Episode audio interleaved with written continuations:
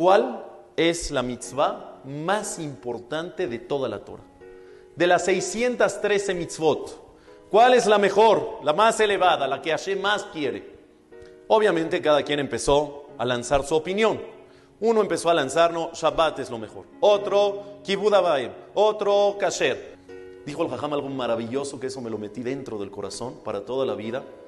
Nos dijo el Jajam, la mitzvah más importante que existe en la Torah es que cuando hagas cualquier mitzvah, la disfrutes. Que cuando te pongas tefilín, te lo pongas contento y lo disfrutes. Que cuando vayas a respetar a tus papás, que lo hagas con gusto, que lo hagas con alegría. Cada mitzvah que hagas, si la haces con gusto, si la haces con buena actitud, con positivismo, con una sonrisa en el rostro, esa es la mitzvah más importante de la Torah. ¿Y saben por qué?